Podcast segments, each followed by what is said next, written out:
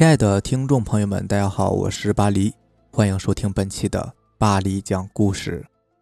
咱们今天晚上要分享的第一篇故事，名字叫做《开出租车遇鬼》，作者天星无忌。我现在已经是皈依佛门八年了，若不是经历那件事，至今还不肯相信世间有鬼，甚至轮回之事。本故事绝对真实。就发生于两千零八年的夏天，我本人以生命担保它的真实性。当年我还在开出租车，作为出租车司机，只要开的时间一久，就绝对或多或少会遇到一些灵异难解之事。下面就让我给大家讲讲我作为出租车司机所发生的一件事，它直接改变了我的信仰和做人的思想。那是零八年夏天的一个晚上。我开的是夜班出租车，生意还算可以。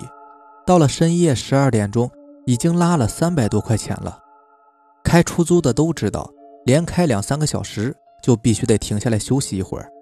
我看街上也都收摊了，便把出租车开到了沂水中心医院门口，准备睡上一觉。也有几辆出租车同行停在那里。正要睡觉时，只见一伙小哥拿着砍刀朝这边走过来。大约有十来个，其他同行看到这个阵势，都吓得赶忙开走了。我心想，我也没得罪什么人呢，于是就没有开走。只见那伙人朝着路边的一个小酒馆走去。这个小酒馆的老板为人老实忠厚，难道是为了抢地盘？我也没有多想，就躺下睡觉了。可是突然传来一声惨叫，将我惊醒：“救命啊！杀人啦！”我一看。那伙人从酒馆里边紧追着一个人跑了出来，那人惊悚万分的朝我这边跑来：“出租车，出租车，救命，救我！他们要杀我！”那个人边跑边叫，就快到距离我车十米远的位置，他被人追上了。只见那群人用砍刀朝他猛砍，他两眼绝望，满脸是血，双手朝我这边伸出。我哪里见过这种场面呢？瞬间被吓得愣住了。两眼直直，脑子里一片空白。随着一阵警笛声响起，那伙人又朝他肚子捅了几刀，便匆忙逃命去了。死人了，死人了！我该怎么办？我该怎么办呢？我心里一片恐惧，手脚也不好使了。只见那个人还趴在那里，双手朝着我这个方向，满地是血，双眼朝我死瞪。警车过来后，中心医院。也出来几个值班的护士，从酒馆里又抬出来两个人。一位民警走过来敲了一下我的玻璃：“小伙子，没事吧？拿出身份证、驾照来，明天去派出所录口供。不要怕，把你看到的如实向我们汇报，我们会一一记录的。希望你与我们合作。身份证、驾驶证，明天录完口供会还给你的。”我点了点头，心里稍微平静了一些，把身份证和驾驶证拿给他。他也留了个民警卡片给我，小伙子，下来帮帮忙，跟护士一起把尸体抬到医院去。我答应了一声，便推开车门下了车。刚走了两步，便跌倒了。由于太恐怖了，吓得我连走路都走不了。一会儿，三具尸体都被抬上了担架。听一个护士说，直接抬到太平间得了，早就没气儿了，抢救也是没有用的。另外一个护士说，这一家人呐，平时都很嚣张的。他儿子是混社会的，肯定是得罪了道上的人，有如此悲惨下场，也算是罪有应得了。我硬着头皮走近一看，果真还就是那酒馆一家三口，眼睛被合上了。我还是帮不上忙了，连忙往车里走。上了车后，正要关车门，突然死在我面前的那个酒馆的儿子，在担架上救护车时朝我招了招手，眼睛里边还泛着绿光。我不确定是否看错了，因为此时救护车已经转头开进了中心医院。警察勘察完现场之后，也想着警笛走了。我坐在车里，心慌起来，怎么打火也打不着，心想真是见鬼了。就这样过了大概半个小时，多亏备用了一块电池，终于算是打着火了。我深吸了一口气，让内心平静了很多，打开车灯，准备要回家。忽然通过路口看到有三个人从医院里边边招手边走出来，我想着别再拉客了吧，于是准备要走，可明明三十多米的间隔，那三个人怎么就突然来到我跟前了呢？还都低着头。我正纳闷呢，他们居然有两个人已经坐上了车后座，前面坐的是一个妇女。我定了定神，问旁边那个妇女：“大姐，去哪儿啊？”只见那妇女头也不抬，用大衣包着脖子和头，用手指了指，我便顺着那位妇女指的方向开去。正巧跟我家是同一个方向。一路上我主动几次和他们搭话，但一直没有一个人回应。我内心开始翻腾起来，可又一想，这地方是我家附近呢，有那么多朋友，我怕什么？看他们病殃殃的样子，也不是我的对手。这么想着，恐惧感也就减少了。可是越开越觉得不对，路上有好几处小区门口为了安全而设了减速带，只要车上的乘客超过两百斤，车体减震都会发出声音的。怎么今晚过了好几个减速带都没有发出声音呢？难道他们三个人加上我四个人的总体重还不到两百斤？更可怕的是，那位妇女指的方向与我平时回家是同一个方向。我的内心又开始发毛，头皮发炸。还有五分钟车程就快到家了，心里突然变踏实了，也大胆起来。我倒要看看他们是什么人。通过反光镜，我瞄了一眼后座，不看则已，一看差点心都跳出来了。那不正是两个小时前死的酒馆父子吗？只见他俩满脸血迹，肤色苍白，我顿时啊了一声。那后面两个人开始慢慢抬起头向我靠近，前座那位妇女也突然转过头来朝我惨笑，她的脖子上缺了一大块肉，两只眼都没有了。由于本能活命，我猛地刹车，打开车门，拼命地往家里边跑，一边跑一边喊：“鬼呀！”本来差二里地就到家了，我当时还未结婚，和父母住在城郊，当时家里边还养了一头老母羊。我就像是疯了似的跑到家门口，都快凌晨两点了，家里是灯火齐明。原来家里的老母羊正好下崽儿。我推开门，把门反锁上。只见我妈说：“星儿，你爸出去迎你了，你怎么没见着？车放哪儿了？”我把今天晚上发生的事情对我妈讲了一遍，妈妈也顿时害怕起来。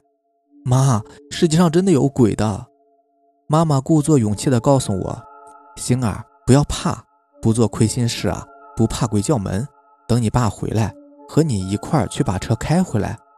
我突然想起来，车钥匙还没拔呢，可家里老母羊下崽，母亲不陪我去，我自己是真不敢。我妈说，这母羊生了一个多小时了，怎么还没有生下来呢？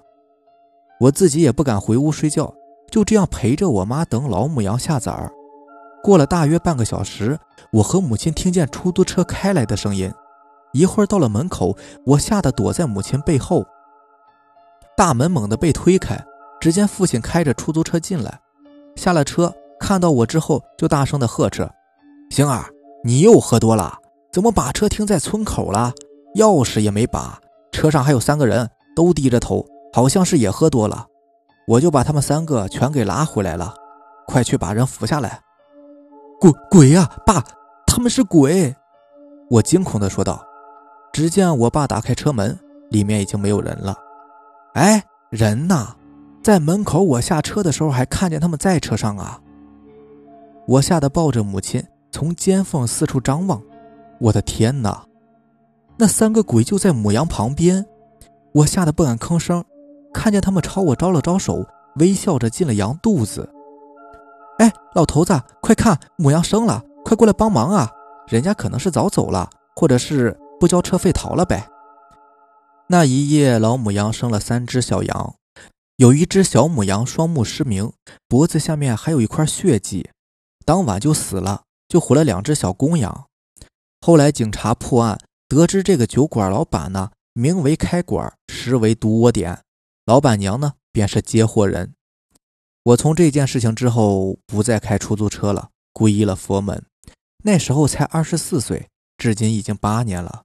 全家人乃至现在的妻女全都学佛。那两只小羊也送给了寺庙，从此家里边再也没有养过任何的家畜。第二个故事叫做“晚上一定不要做的四件事”，作者白墨孟子。晚上一定不要做这四件事情：第一，不要在午夜照镜子；第二，不要头发没干就上床睡觉；三，不要在晚上晒衣服。哎，我好像刚刚刚晒过衣服，哎，还是晚上才洗的，这是准备要吓我。四。不要把白天晒的被子当晚收起来盖着睡觉，否则，否则什么呢？我还是决定用我所知道的真实情况来讲述吧。为了证明故事的可信度，首先来讲一下发生在我自己身上的一件怪事：午夜照镜子梳头。这件事情是发生在我们学校的，我都怀疑我们这所学校是不是凶宅。学校策划好的八栋楼，最后却只盖了七栋，而标在每座楼的楼号却没有任何的变化，还是有八号，也就是说少了七号楼。我的消息并不灵通，也没有注意过学校没有七号楼。学校上完晚自习呢，都有固定的洗漱时间，到时间就要熄灯睡觉。我那个时候刚去那个学校，但对于学校这种老掉牙的规章制度，我自然有自己的应对方法。也就是他们不让开灯，那就自己备一个灯嘛。熄灯以后检查就寝情况，我就等你们过去，然后再开始我的一轮复习。反正对于我熬夜也不过如此嘛，养成了习惯，也就更不在乎了。你们也一定都知道，学校就是这样对待我们这一类挑灯夜读的孩子，得不到肯定就算了，还明着暗着有点嘲笑我们的意思，这点老师们可不能否认呢。不然倒是告诉我们。你们说什么？有些人理解能力差，不知道灵活运用，死板，这些都是几个意思，对不对？当然了，这些暂且不论，都不是今天要说的重点。接下来要讲的才是重点。那一天呢，打完熄灯铃，宿管员挨个查完房后，整个宿舍楼就彻底的安静了下来。我的床铺呢，是在侧对着门口那张床的上铺，一开门，首先看到我的床铺。因为住在下铺的同学转学走了，我的下铺是没有人的，也就放上了行李箱什么的。那天夜里，寝室里和往常一样，除了我都已经躺下睡了。我打着灯看了一会儿历史书，百无聊赖，就拿出本子写小说。因为我和一个网友约好了，我把我写的小说寄给他，他帮我把内容打出来，用邮箱传到我手机，然后我再去投稿。我对于这件事一直都是很期望的。所以写起来也很有劲，不知不觉竟忘记了时间。我也不知道过了多久，反正是一点儿也感觉不到困，反而是感觉精神饱满，神采奕奕。我想那时可能是熬过头了。寝室里的鼾声如雷，梦话连篇，我却能够充耳不闻。正当我感觉写的已经不知道自己是谁的时候，我的脖子突然一阵酸痛，我条件反射一般扬了扬头，却把自己吓了一跳。不知道哪个同学为了方便，在墙上挂了一个镜子。此时墙上映着我放大的影子，镜子里我的脸在一束光亮的掩映下跳动着。猛地看到的时候，我竟然没有看出来那是我。传说半夜照镜子，镜子里的那个你不是真实的你，可能是你的前世或者魂魄。如果你们不相信，可以晚上在梳妆台那里写作业，半夜的时候看镜子里的你，你会突然发现。自己很陌生的，不过我还真的是很佩服我当时的胆子，真不知道哪里来的勇气。短暂的惊讶过后，竟然还对着镜子自我欣赏了一番。现在想想，我也真是醉了。我想，可能自己当时确实很无聊吧。突然发现镜子里的自己，也是感觉有点新鲜，也有可能是被突如其来的惊吓给吓精神了。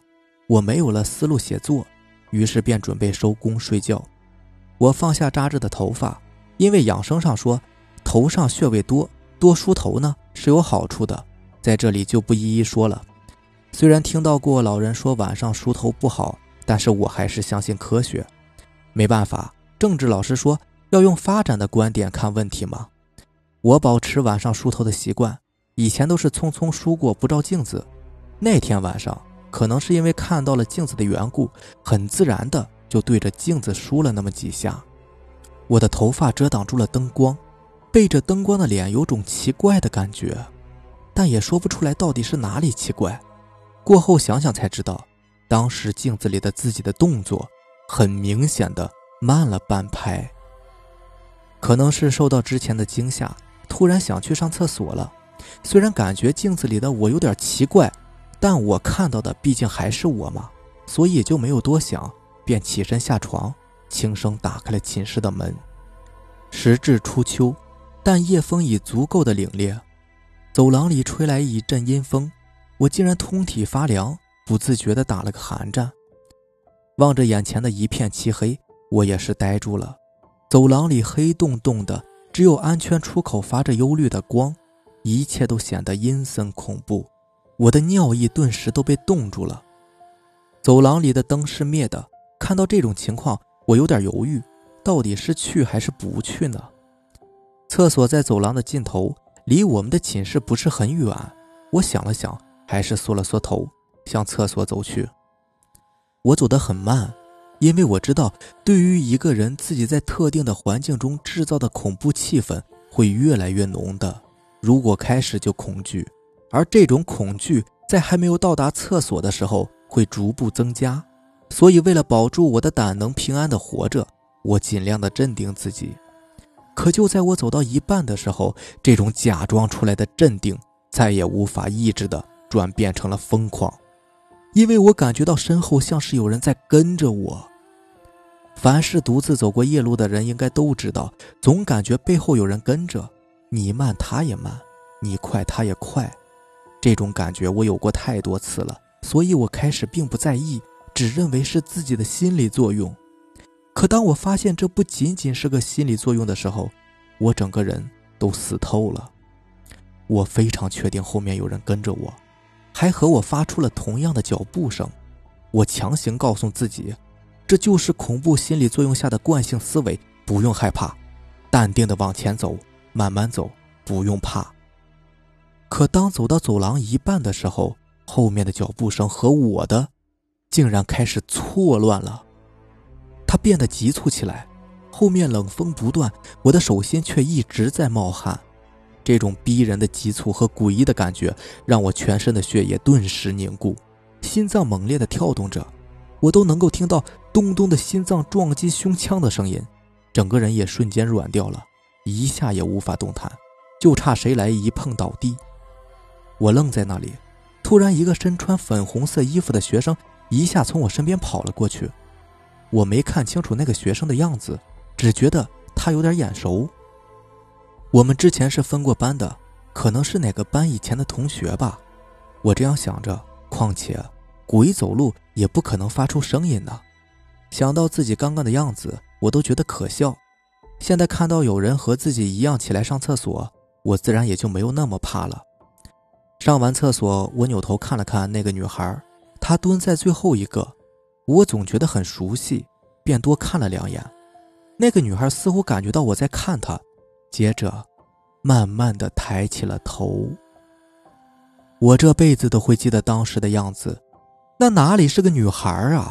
分明就是一个长着人身的镜子，镜子里的人竟然是我。我正拿着梳子一下一下的梳着头发。这一刻，我只感觉我瞬间石化了，叫不出声，浑身鸡皮疙瘩刷刷的往外冒。